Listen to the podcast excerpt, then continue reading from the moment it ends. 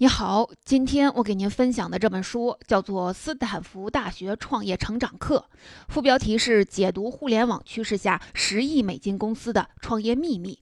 在许多创业者传统的思维当中，通常并不认为创业可以学习或者是学得会。如果真有什么对我有用的干货，就快点直接的告诉我该怎么做，不要讲那么多的大道理。而斯坦福大学创业成长课这本书的作者李笑来说：“创业也好，成长也罢，不可能像学习如何使用 Photoshop 或美图秀秀那样，一二三四几个步骤按照操作就能得到想要的结果。”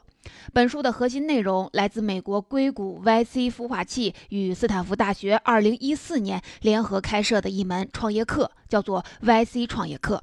如果说斯坦福大学是世界上最著名的培养创业者的学校的话，那么 YC 孵化器就是世界上最著名的投资创业者的实战学校了。这二者的双剑合璧，你说是不是很厉害？这门课汇集了硅谷最成功的创业者和投资人，花费千亿美金学费积攒的创业智慧，可千万不要把它当成是一门技术。因为创业其实是一种思维方式和能力，每个人都能学得会，但前提是你要知道什么是正确的动作，然后再刻意的练习，这样就能极大的提高创业成功的概率，减少试错时间。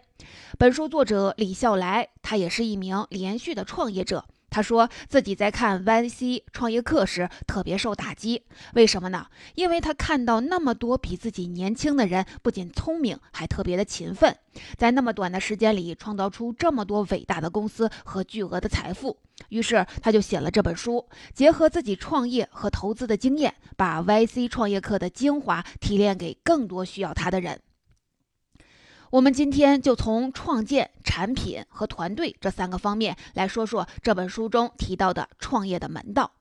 先来说说创建。很多时候，大家看到别人创业成功，往往会说那是因为他想出了一个很牛的点子。而本书的作者李笑来却说，创业的开始并不该只是一个简单的点子，也不是所谓的灵感或者创意，而是一种深刻的创建。创建不是心血来潮，更不是因为穷而到处的找机会，它应该是在把握你身边存在的真实需求基础上，一种对未来趋势的思考和预见。作者举了个例子。比如淘宝开店，今天想在淘宝上开一个赚大钱的店，可是难如登天。淘宝上很多早期的小卖家，他们当初既没有自己的品牌，也没有特别优质的货源，唯一的差别就是他们敏锐地发掘到年轻人的网络购物需求，于是牢牢地抓住了电商行业野蛮生长的黄金年代，赚得盆满钵满。如果你还有印象的话，淘宝网最初上线的时候，网站的界面和功能简直是惨不忍睹，什么实名认证啊、支付宝啊，什么都没有。传统的大商家上去一看，通常会说这是什么破玩意儿啊，根本不屑一顾。反倒是一些小商家，他们在线下干不过大品牌，但在网络上却如鱼得水。于是他们花了很多时间研究店面的装修、图片设计、排名优化、成。成交率提升等等，跟着淘宝网的迅猛发展而不断成长。终于有一天，等大家都觉得在淘宝开店能赚钱的时候，却发现开新店的门槛和成本都已经巨高无比了。新上架的商品排名非常的靠后，而且因为缺少交易信用积累，极大影响成交率。发现这个时间再想在淘宝开网店。并不比线下容易。你看，对于那些紧紧抓住了电商发展趋势的商家来说，这就是一种创建；而那些后知后觉错失商机的商家，在作者看来叫缴纳落后税。如果你仔细的观察那些获得很大成就的人，就会发现他们总是挖空心思去钻研和挖掘趋势。他们不靠运气，而靠观察和思考，反复的推演，并找到一个自己能够参与得了的趋势。先人一步，一旦在趋势上占据了先机，就变成了风口上的猪，顺着趋势快速的成长。当然了，有人成功，就有人失败。作者还提到一些因为对趋势的把握不当而失败的例子，例如从网络内容的发展趋势看，最早主要是文字形式，后来慢慢多了很多的图片，再后来逐渐发展到视频，而从视频这个方向继续的往下思考，有人做了大量录播的视频内容，录播视频之后，又有人想到了直播。甚至还在二 G 时代就有人想做直播，可事实却发现那时的网速和带宽根本支持不了。等到了三 G 时代，很多人又想做直播，但发现还是不行。直到最近两年，网速、带宽、资费等基础条件逐渐的成熟后，才出现了众多的直播平台的现象性爆发。你看，明明趋势把握对了，但时机不对也干不成。作者说，一个好的创建之所以有价值，就是因为它是基于可预见和可实现的未来。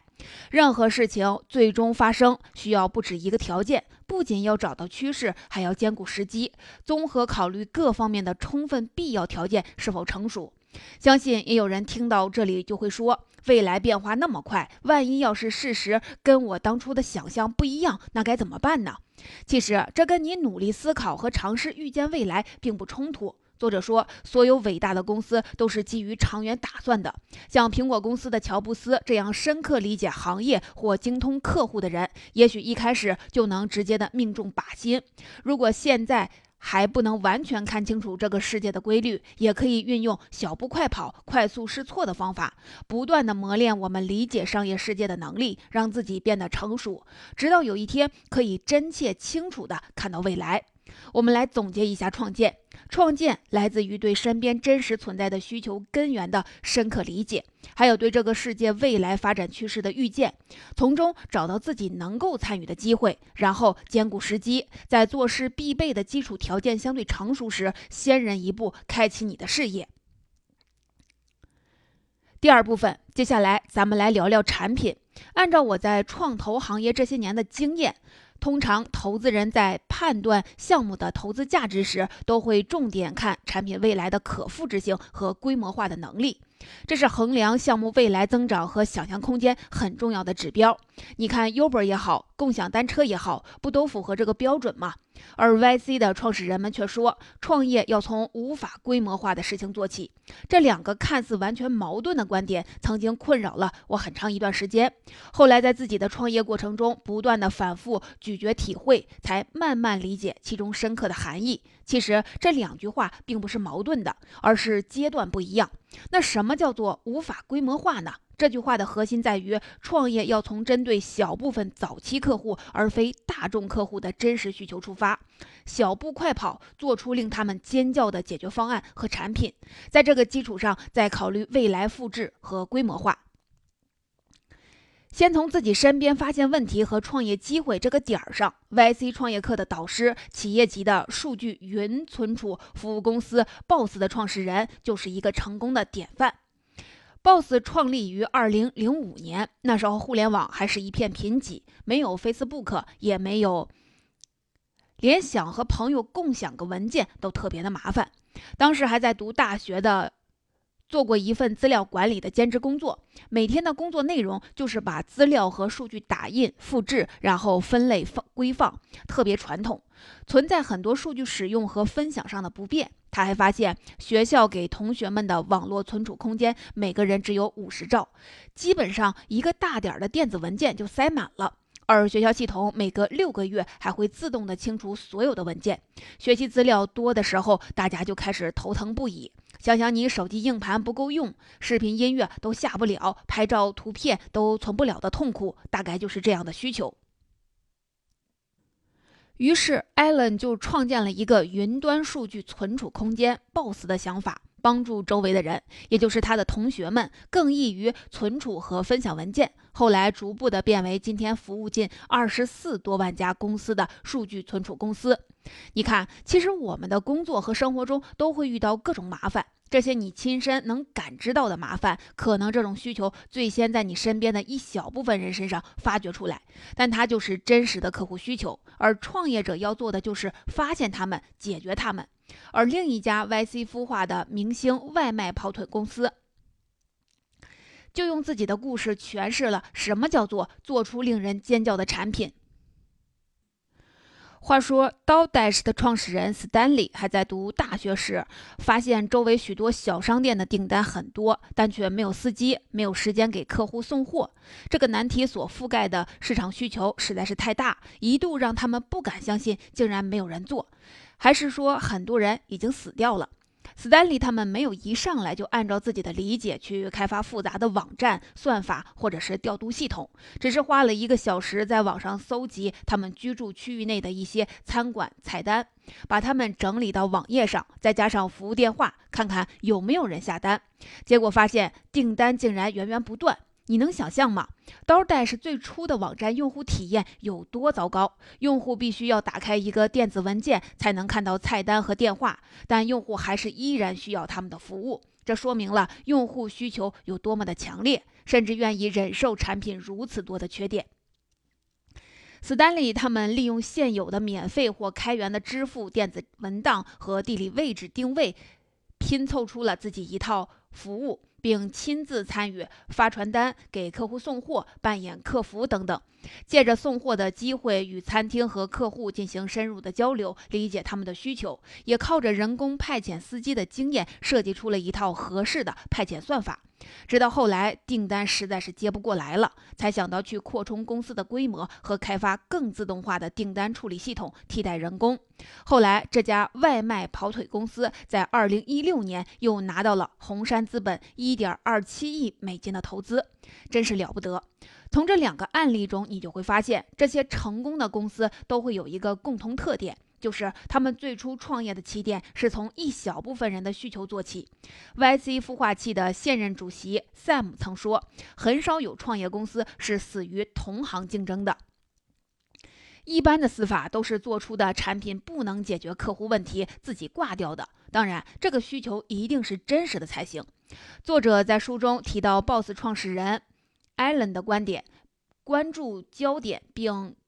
在于问题本身，而是想尽一切办法找到那需求的根源，也就是这个需求更本质、更深层次的原因，找出来，然后给出最好、最简洁的解决方案和产品。而最近，世界著名的人工智能领域科学家、现任谷歌机器学习业务负责人李飞飞聊到人工智能创业时，也说到，每个产业都有自己具体的应用场景，需要先找准问题，找到需求，而不是手里拿着一个锤子，看什么都像钉子。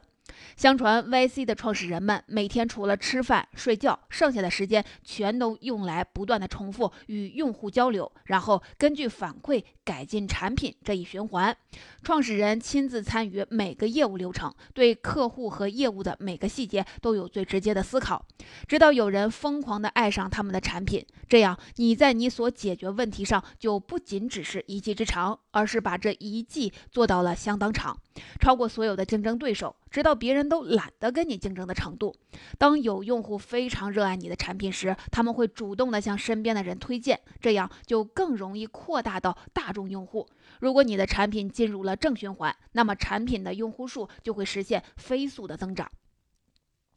这就是创业的第二个方面，从无法规模化的事情做起，先解决自己身边真实的具体问题，始终以客户的视角来打磨商业模式和产品，小步快跑，确保解决方案和产品真的解决了用户的问题，并且远远超越他们的期望，再复制扩张。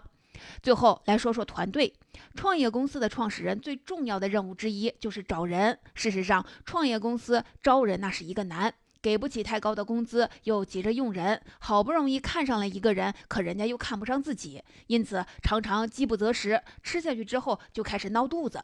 面对这个看似无解的问题，作者说，对于创业早期的公司，解决这些问题的方法就是保持小团队，只招最优秀的人，像天使投资人一样去找人。他在书中提到，有足够多的例子证明，人数少的小团队更可能具备合报的能力。适应的规模，人员过多对创业初期来说可不是什么好事儿。工资开销增加不说，人员关系也会变得复杂，决策和执行效率也会大大的降低。书中提到的几家硅谷明星创业公司，不管是做民宿共享租赁的 Uber，做即时通讯软件的 What's APP 还是做图片社交平台的 Ins，在他们创业过程中都是一直保持十几个人、几十个人这样非常精简的小团队。其中最夸张的就是民宿共享租赁全球老大爱彼迎公司，创始人 Brian 在 YC 创业课中分享了他们的招人经验，说爱彼迎当初用了五个月，看了上千份的简历，面试了几百人，才招进了第一个人。他们在面试中曾经有一个问题：如果你只剩一年的生命，你会加入爱彼迎吗？是不是很变态？他们招人就没有什么标准吗？当然有。创始人 Brian 说，他希望员工来到一家公司，首先是因为认同这家公司的目标和价值观。例如，大部分的人只是单纯的把爱彼迎当成是一种预订房间的渠道，而他们自己的目标是给旅行者在世界各地提供归属感。你看，这完全就是对公司和愿景不同层面的认知。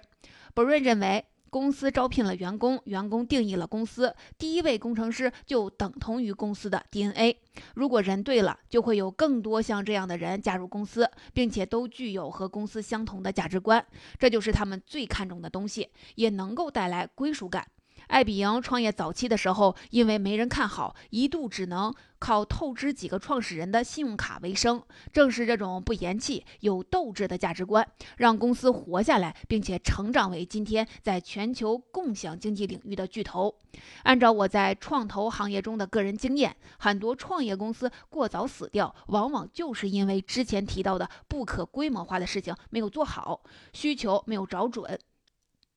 但因为拿了投资人的钱，所以只能在尚未验证的需求或模式上，依靠扩大团队规模、推广或者补贴来拉升产品数据，反而加快了公司的现金消耗和死亡。如果我们放慢招聘的速度，抬高。准入的门槛儿，保持小团队和可控的成本，就能给公司争取更多的生存和试错的时间。说到这儿，你可能会说，我是想严格的把关筛选，可事实并没有那么多合适的人给我选呀。工资低，条件差，有人愿意来就不错了，大不了来了再慢慢的培养。作者说，想招优秀的人，确实需要一些条件。例如，你的创建要足够的伟大，或者作为创始人，你要有足够的人格魅力和能力，包括项目最好在风口上等等等。难度肯定是有，不然创业就不会是极少数人才能成功的了。但如果你的公司确实能收到一些简历，里面也有一些还不错的人，但可能达不到你期望的牛人标准，那你也可以学着用天使投资人的眼光来挑选人。什么意思呢？你可能也知道，天使投资人一般专门投资那些不成熟但有极大潜力的创业团队。像天使投资人一样找人，不一定是非牛人不招，而是用发展的眼光看待人和招募人。换句话说，能找来牛人固然是好，但如果找不到，你就应该选择那些有快速成长潜力的人。虽然这些人今天看上去还很年轻或不成熟，但你总能在他们身上发现一些优秀人才才有的特质。这对于创业团队来说也是一种很好的选择。作者总结了一些这种人的特质。供你参考。例如，他们具有强烈的好奇心，自学能力强，追求自己变得更好，能够独立思考，有自己做事的方法和思路，会创造新的东西。最重要的是认同创始人的价值观。此外，作者还提到，硅谷明星创业公司创始人笨在选人时最看重的一个特质，叫做 low ego，中文叫做自尊心不强。什么意思呢？有人会说了，那不就成了滚刀肉了吗？可不是，你再仔细听，笨说了，那些所谓自尊心强的人，不过是很在意自己的表现，在意别人对自己的看法，很在意很多没有什么实际好处的东西。换句话说，就是爱面子。作者提到一个有趣的测试，说美国哥伦比亚大学动机学科学中心副主任。